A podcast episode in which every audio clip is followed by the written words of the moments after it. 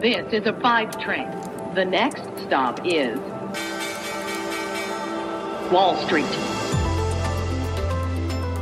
Hallo und herzlich willkommen zu Wall Street Daily, dem unabhängigen Podcast für Investoren. Ich bin Sophie Schimanski aus New York, wo wir jetzt erstmal auf den US-Handelsmorgen gucken, den ersten dieser Woche. Die US-Aktien klettern am Montagmorgen, angeführt von Technologiewerten und äh, die Zeichen stehen insgesamt auf Erholung, so scheint es. Der tech-lastige Nasdaq Composite zieht am deutlichsten an, der S&P 500 legt mehr als ein halbes Prozent zu immerhin und der Dow Jones gewinnt knapp 100 Punkte. Und eine Sorge weniger bereitet an diesem Montag die 10-Jahres-Rendite. Die fällt nämlich auf etwa 1,69 Prozent, nachdem sie ja letzte Woche ein 14-Monats-Hoch von 1,75 erreicht hatte. Der Wochenauftakt steht an. Wollen wir diesbezüglich auch schauen, wie es mit ein paar Einzelwerten aussieht? Katie Wood hat ein Kursziel für Tesla rausgehauen. Wir werfen einen Blick auf Tilray und Saudi Aramco. Wir schauen uns das näher an gegen Ende der Sendung. Gepaart mit neuen Ängsten. US-Außenminister Blinken warnt gleich zu Beginn der Gespräche, Peking gefährde mit autoritärem Handeln die weltweite Stabilität.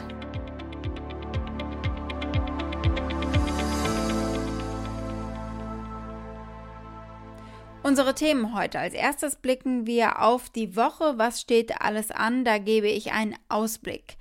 Dann punkten die USA gerade im Impfstoffrennen und AstraZeneca ist auch auf einem guten Weg, hier zugelassen zu werden in den USA. Da gucken wir auf diesen Bereich. Und dann legt Autobauer und Tech-Unternehmen Tesla zu. Wir schauen warum als kleiner Tipp voraus. Es gibt ein prominentes Bekenntnis zu der Aktie. Saudi Aramco hat gestern Ergebnisse gemeldet und äh, geschrieben, dass sie enorm an Gewinn eingebüßt haben in der Pandemie. Wir schauen, wie schlimm es für den Ölkonzern war und wo das Unternehmen sparen will und wo nicht. Unsere Aktie des Tages ist die von Tilray, von dem Cannabis-Unternehmen. Das habt ihr euch nämlich gewünscht.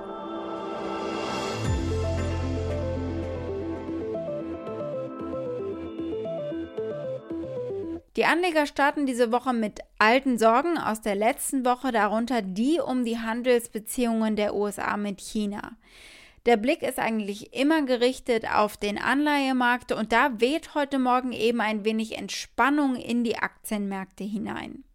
Was steht nun handfestes an? Wir bekommen diese Woche zum Beispiel ein Produktupdate von Intel. Quartalsergebnisse gibt es nur noch eine Handvoll, aber die hat es in sich am Dienstagabend berichtet GameStop. Da können wir also Volatilität erwarten. Die Community bereitet sich vor in Calls vor dem Earnings Call sozusagen. GameStop, the day before earnings call. March 22nd is today, and March 23rd is the day we have the earnings call. Hello, good morning to you, Vlad Kosman. How are you today? What's up, Ganja? Yeah, let's go. Are all these stock tickers frozen? What's happening this pre-market? Bewegung dürfte es diese Woche auch bei AstraZeneca geben, weil natürlich im großen Test des Impfstoffs in den USA eine 100%ige Wirksamkeit gegen kritische Verläufe zumindest festgestellt wurde. Die AstraZeneca-Aktie liegt zum Zeitpunkt der Aufnahme rund 3% zu. Und damit sind wir beim Impfrennen, da gibt es heute gute Impulse. AstraZeneca hat also endlich mal gute Nachrichten. Der Impfstoff war in einer US-amerikanischen Studie zu 79 Prozent wirksam. Für Menschen über 65 Jahren war er in 80 Prozent der Fälle wirksam. Auch wurden keine Risiken rund um Blutgerinnsel festgestellt und das waren eben beides äh, die großen Sorgen der Anleger hier. They are going to continue to analyze these data and then file for emergency use authorization in the United States in the coming weeks. Pretty positive results here for AstraZeneca this morning. Das sollte jetzt also das Vertrauen in den Impfstoff und natürlich in die Aktie nach einer Reihe von Rückschlägen stärken. Die Aktie zieht also an diesem Montagmorgen an. Denn die Ergebnisse könnten auch den Weg für eine mögliche behördliche Genehmigung in den USA ebnen, die im April ansteht. Die anderen Hersteller sind schon weiter und steigern derweil ihre Produktion von Impfstoffen sogar. Sie produzieren wöchentlich inzwischen weit mehr Dosen als zu Beginn des Jahres. Nach einem langsamen Start haben Pfizer, BioNTech und Moderna Produktionslinien ausgebaut und andere Schritte unternommen. Zum Beispiel haben sie begonnen, bestimmte Inhaltsstoffe selbst herzustellen. Pfizer hat herausgefunden, wie man knappe Vorräte an Spezialfiltern durch Recycling mehrfach verwenden kann und Moderna braucht weniger Zeit für einzelne Schritte. Die Unternehmen arbeiten aber auch erfolgreicher mit anderen Unternehmen in der Produktion zusammen und können ebenso äh, den Output steigern. Also die Produktion läuft einfach insgesamt glatter. Darüber hinaus hat die US-Regierung Impfstoffherstellern geholfen, leichter Zugang zu Inhaltsstoffen zu erhalten unter dem Defense Production Act. Die Regierung nutzt dieses Gesetz, um 105 Millionen US-Dollar an Finanzmitteln bereitzustellen, die nutzt zum Beispiel auch Merck bei der Produktion des Johnson Johnson Impfstoffs. Ein Unternehmen, das heute sehr aktiv ist, ist Tesla. Sie haben ein gutes Wort von einem großen Fan auf der Anlegerseite bekommen. Kathy Wood von ARK Invest sagt, dass die Tesla-Aktien sich im Wert vervierfachen werden. Ihr Fonds ARK Invest hat sein Tesla-Kursziel von 3000 US-Dollar äh, bis 2025 gesetzt. Das neue Ziel impliziert jetzt einen Gewinn von mehr als 358 Prozent in den nächsten vier Jahren, basierend auf dem Schlusskurs von Freitag. Das waren 655 Dollar. Ganz schön verrückt dieses äh, Preisziel, sagen viele, aber TV-Host Jim Cramer sagt, Sie kommt mit sowas durch. Bei allen anderen würde man denken, sie seien verrückt geworden oder hätten was in ihrem Frühstück gehabt, ergänzt der Moderator, und man hätte vielleicht gar nicht so genau hingehört. But I do feel, David, that she has the cachet to say it and not be dismissed. What would happen if Tony Saganegi from, you know, from uh, Bernstein said this? We would think that he I don't know. We think he, he lost his was, mind. Yeah, that he ate something with his breakfast. right. Was, I mean, uh, I like Tony. Bringing on hallucinations. Dieses äh, sehr optimistische Preisziel für den Bullenfall von ARK basiert auf folgenden Annahmen. Die Herstellung von 5 bis 10 Millionen Fahrzeugen bis 2025 und das zu geringeren Kosten als bislang. ARK geht auch davon aus, dass Tesla eine 50-prozentige Chance hat, bis 2025 vollständig autonom zu fahren und dass Tesla einen Robotaxidienst starten wird. Jim Cramer hat sich äh, auch versucht, das Preisziel zu erklären, das äh, Wood gesetzt hat. Er glaubt, sie geht davon aus, dass Tesla weitaus mehr als nur Autos weltweit verkaufen wird. I spent a lot of time trying to figure out how she got to that price target. Okay, and? I just think that she's using the notion that Elon Musk is going to be able to make cars everywhere, but it's not just cars. Von den 34 Analysten an der Wall Street, die sich mit äh, Teslas Aktien befassen, haben laut FactSet nur 10 eine Kaufempfehlung für Tesla, 15 halten ein Hold-Rating und 9 ein Sell-Rating, also Verkaufsrating.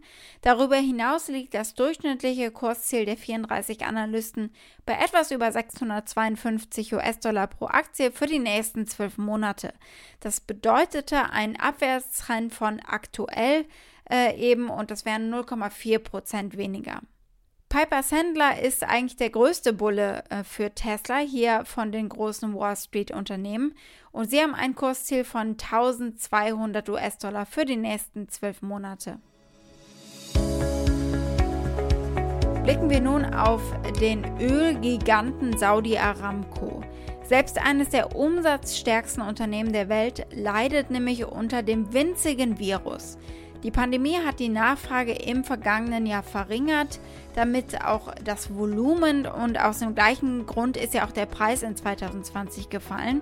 Also haben sie pro Fass auch noch weniger umgesetzt. Das gigantische staatliche Ölunternehmen hat in 2020 einen Nettogewinn von 49 Milliarden US-Dollar erzielt, nach 88 Milliarden US-Dollar im Jahr 2019 und damit ist der Gewinn um 44 Prozent gefallen. Wir müssen jetzt aber kein Mitleid haben. Das Ergebnis ist immer noch mit das höchste aller börsennotierten Unternehmen weltweit. Für dieses Jahr rechnet das Unternehmen damit, dass die Investitionsausgaben von 45 Milliarden US-Dollar etwa auf rund 35 Milliarden US-Dollar schrumpfen. Woran sie nicht sparen werden, ist die Dividende. Sie planen eine 75 Milliarden Dollar Dividendenausschüttung. Unsere Aktie des Tages ist die von Tilray, das habt ihr euch gewünscht, unter anderem Andreas Kö. Hallo Sophie, Andi aus Südbaden hier.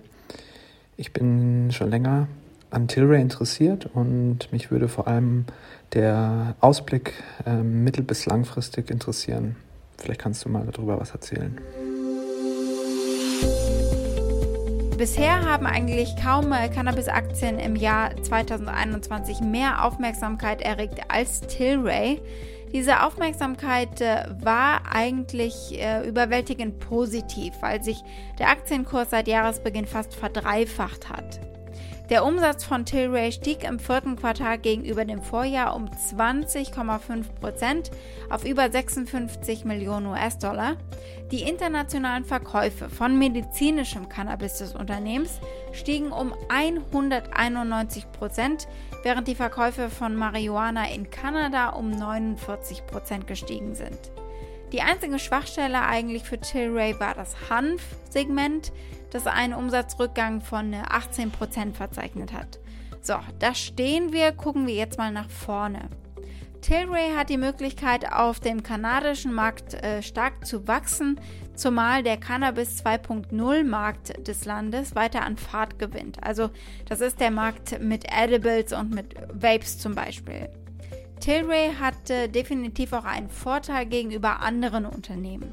Denn die Fusion von äh, Tilray mit Afria wird voraussichtlich im zweiten Quartal diesen Jahres abgeschlossen werden und das kombinierte Unternehmen wird gemessen am Umsatz der größte globale Cannabis-Produzent sein. Und es wird auch den führenden Marktanteil im kanadischen Markt für Marihuana einnehmen. Das neue Tilray wird dann eben auch ein Top-Player auf den europäischen Märkten sein für medizinisches Cannabis – da Afria einen großen deutschen Cannabis-Großhändler besitzt. Und Tilray betreibt auch eine große Cannabis-Produktionsanlage in Portugal. Viele Konkurrenten sind derzeit noch nicht in Europa präsent, deswegen haben sie auch hier einen Vorteil. Tilray und Afria haben auch Geschäfte in den USA, andere Konkurrenten auch nicht, aber sie sind nicht nur geografisch breit aufgestellt. Afria erwarb den Bierbrauer Sweetwater Brewing und Tilray besitzt den führenden Hanf-Lebensmittelhersteller Manitoba Harvest. Und diese Operationen sollten dem neuen Unternehmen ein großartiges Sprungbrett bieten, sollte eine Legalisierung in den USA bald kommen. Und die ist wahrscheinlicher und näher als je zuvor, einfach wegen des neuen politischen Klimas im Weißen Haus. Ein Satz noch zu den Ratings. Der derzeitige Konsens unter 14 befragten Analysten lautet, Aktien von Tilray zu halten. Und dieses Rating ist auch recht stabil seit einigen Monaten schon. Wall Street. Das war's mit Wall Street Daily für heute. Für Fragen oder Vorschläge erreicht ihr mich via E-Mail unter wall-street-daily at mediapioneer.com. Und damit wünsche ich euch einen schönen Abend bis morgen. Eure Sophie.